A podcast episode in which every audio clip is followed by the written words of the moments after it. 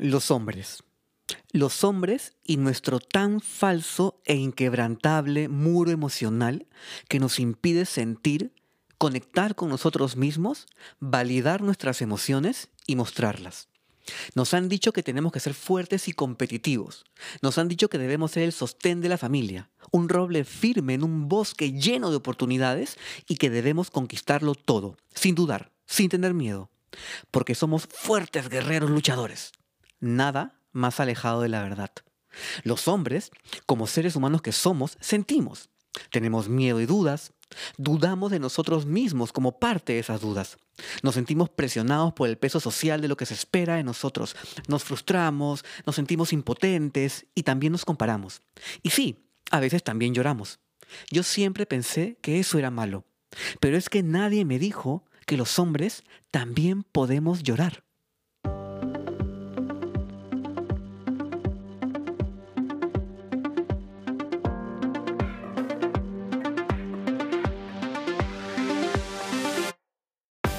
¿En algún momento de tu vida te has detenido a pensar si las cosas pueden ser distintas?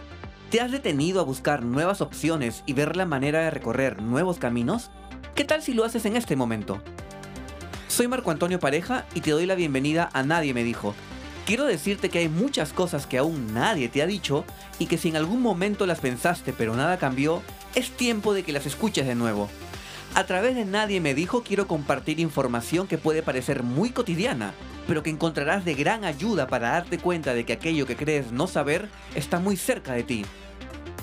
Muchas de las cosas que nadie me dijo, a ti tampoco te las dijeron. Nadie me dijo que podía ser feliz, nadie me dijo que todo pasa, nadie me dijo que nunca es tarde. Esto es, nadie me dijo. Yo crecí en un hogar de mujeres. Mi madre, mi madre me tuvo joven, bastante joven. conoció a mi papá cuando ella tenía 19 años, podría ser. No sé si 18 o 19. Esa parte de la historia no la conozco del todo bien. Y él tenía, creo que 27 o 28. Sé que se llevan unos 7 años de diferencia, más o menos. Mi mamá quedó embarazada a los 19 y a mí como que me tuvo a los 20. Obviamente, mi mamá súper joven, aún en ese momento vivía pues con, con, con mi abuela y con mis dos tías. eran cuatro mujeres en la familia, cuatro mujeres. Y yo nací en ese hogar, ¿sí? Eh, es más, yo siempre cuento como anécdota que yo pensaba que mi mamá era mi hermana y que mi abuela era la mamá de los cuatro. O sea, que éramos cuatro hermanos y mi abuela la mamá de los cuatro. Pero no, este, a los cinco años más o menos, o, cuando yo tenía cinco años, mi mamá conoce a su segundo compromiso, que es el papá de mis hermanos por parte de mamá. Y a los cinco años me toca irme de casa. No recuerdo cuál fue el contexto, obviamente yo era súper pequeño, eso pasó hace muchos años, pero sí me acuerdo que nos fuimos de, la casa de donde vivía con mi abuela y con, mis tías y con mi mamá y nos fuimos a, vivir eh, con el papá de mis hermanos y creo que mi mamá ya estaba embarazada de mi primer hermano. Me acuerdo que fue un golpe bien fuerte. Recuerdo que, yo no creía, no quería entender o no podía entender cómo la que era mi hermana pasó a ser mi mamá y por qué teníamos que irnos de casa con ella. O mejor dicho, por qué tenía yo que irme de casa con mi hermana. Fue para mí un, un, corto circuito así, maleado, maleado, maleado. Em, pero bueno, entonces los primeros cinco años de mi vida yo eh, crecí en un hogar de mujeres. No, no tuve una figura paterna ni una figura masculina hasta los cinco años, en casa obviamente, pues como les contaba que mi mamá se mudó con el papá de mis hermanos, ya embarazada, imagino, de mi segundo, de mi primer hermano. Entonces, pasaron los años, ¿no? Esto voy aquí como que dejarlo un poquito de lado y después lo voy a retomar. Pasaron los años, llego al colegio y siempre yo me sentía más cómodo con mujeres que con hombres. No me pregunten por qué, porque en ese momento no lo entendía del todo, solamente que yo tenía más amigas mujeres que amigos hombres, o amiguitas, ¿no? Amiguitas mujeres que amiguitos hombres. Y de hecho, de grande también me pasó lo mismo y hasta ahora de alguna manera me sigue pasando. Me siento mucho más cómodo con amigas mujeres que con amigos hombres. De hecho, tengo muy pocos amigos hombres. Podría contar que son, o sea, muy pocos para, para la cantidad de personas que conozco. Son eh, cinco amigos del colegio y, y dos amigos de la vida o tres amigos de la vida que son relativamente cercanos a mí. Y tengo un mejor amigo, dos grandes mejores amigos. Pero bueno, pero si hablamos de, de, cuántas amigas o personas que conozco que no son de mi sexo, o sea, que son mujeres, son un montón. Conozco muchas personas, pero siempre me sentí más cómodo con más cerca, o sea, más cómodo con chicas que con chicos. ¿Por qué? Porque mm, siempre me di cuenta que yo era mucho más sensible y emocional que los niños o que los adolescentes o que los hombres. O sea, yo sabía que era emocional.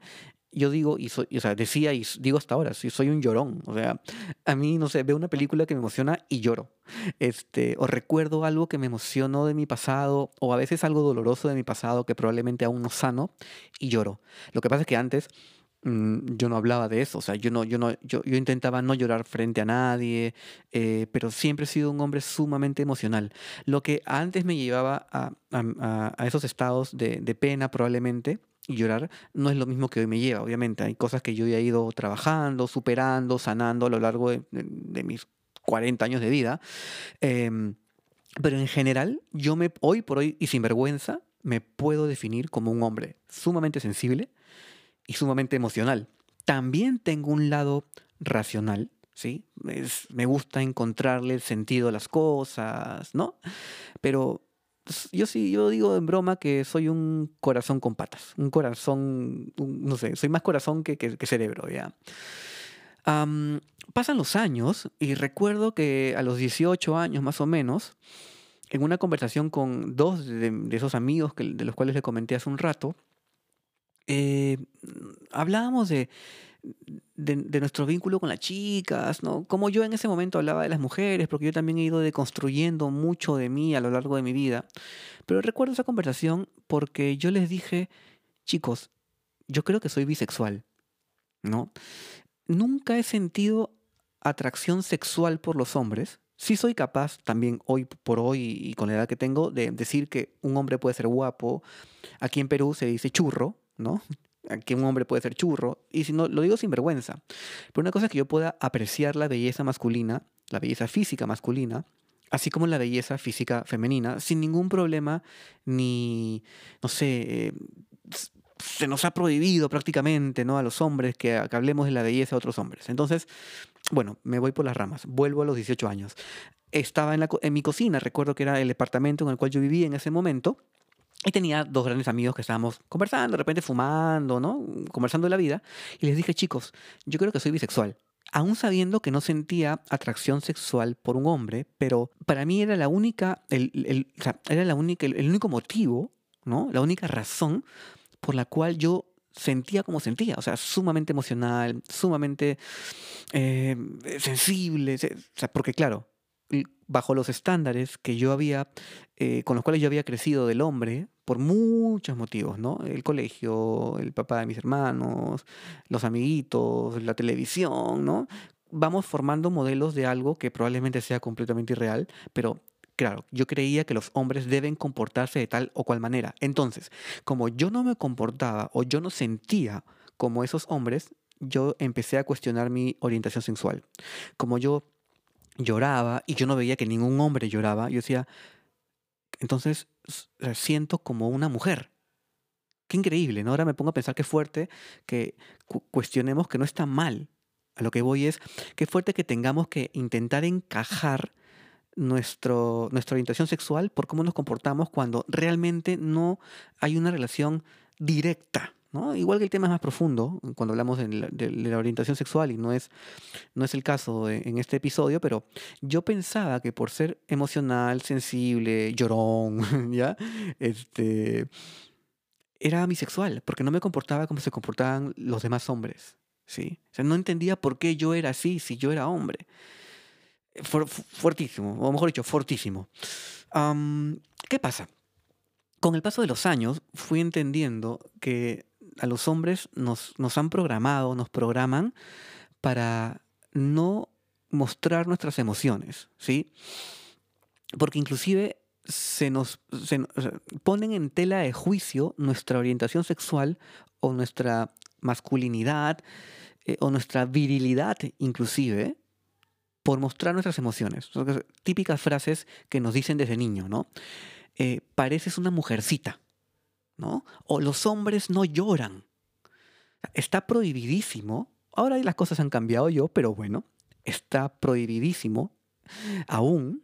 Sí, no digo que al 100% esto ya desapareció y creo que va a demorar todavía, pero se entiende que es parte de la deconstrucción de una sociedad. Pero bueno, que, que un hombre llore, que tenemos que definir que la sensibilidad o la emotividad de un hombre es como si fuera una mujer.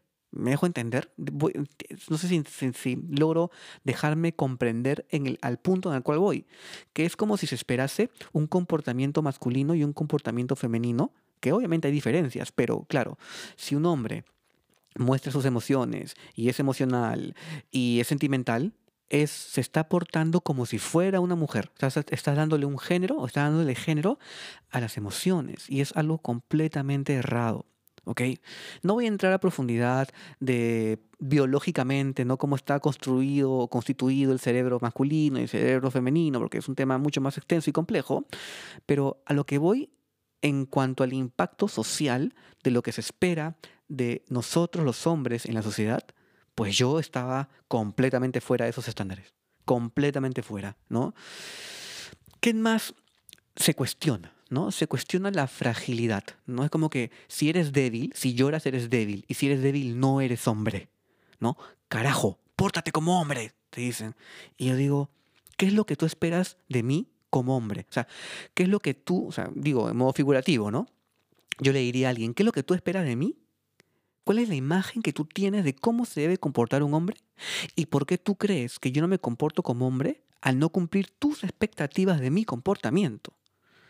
O sea, está prohibido llorar porque eres frágil, está prohibido llorar porque eres débil, está prohibido llorar porque hasta inclusive te insultan, y aquí hablamos de otros temas más fuertes o más profundos, que salen por completo del tema central, pero también te dicen, eres un maricón, eh, aquí en Perú maricón es un insulto, ¿no? Malo, no está bien que se insulte, este, que se utilice la orientación sexual como un insulto, pero muchas personas usan peyorativamente este término maricón.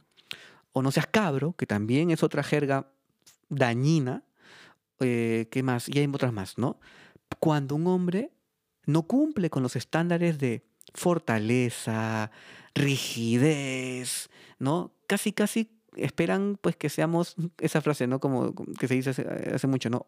Eh, leñadores con barba, pelo en pecho, este, no sé, y mil cosas más que se dice en, en, gracia, por decirlo de alguna manera, o en memes, de lo que un hombre debe ser.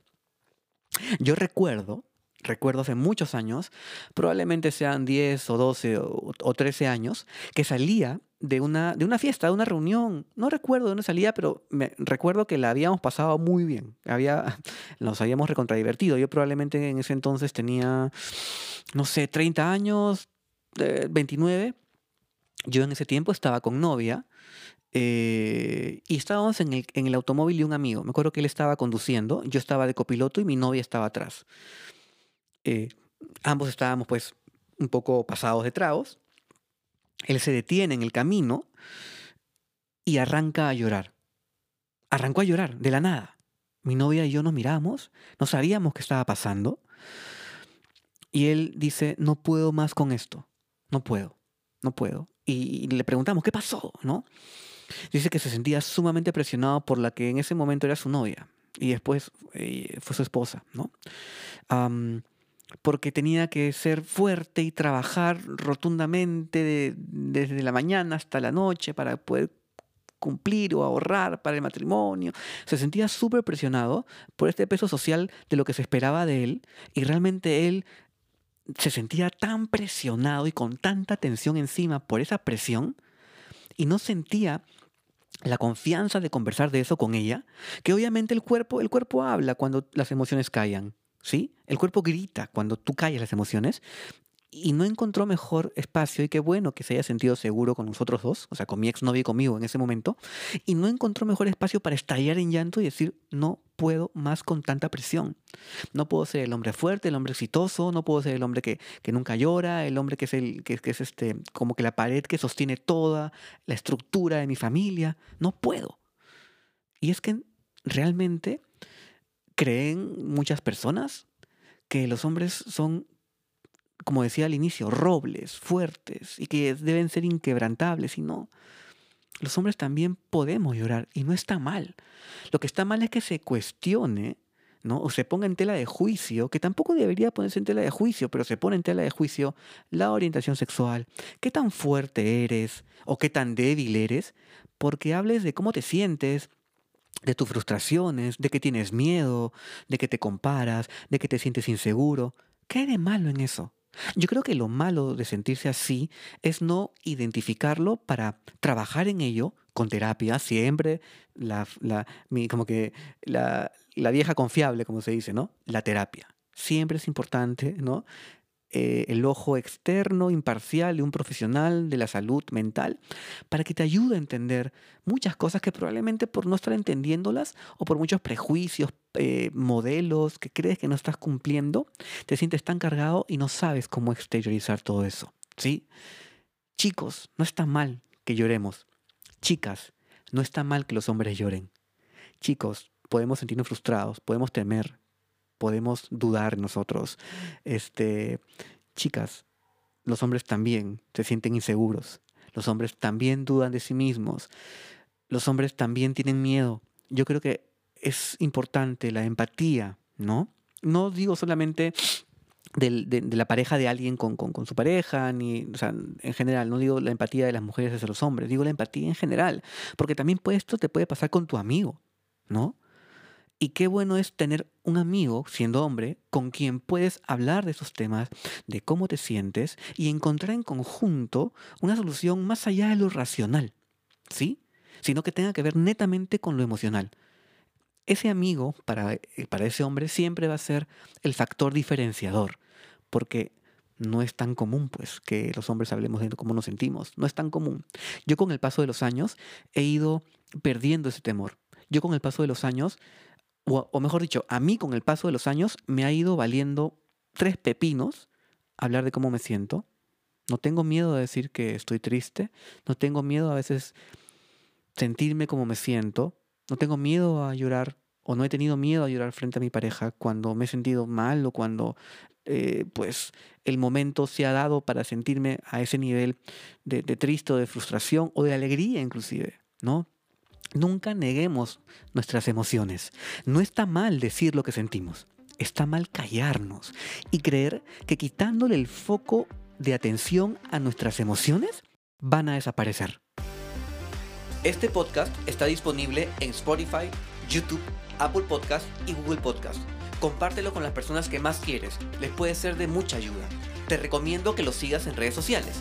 Está en Instagram, Facebook y Twitter encontrarás más información que te será muy útil. Gracias por escuchar Nadie me dijo. Nadie me dijo.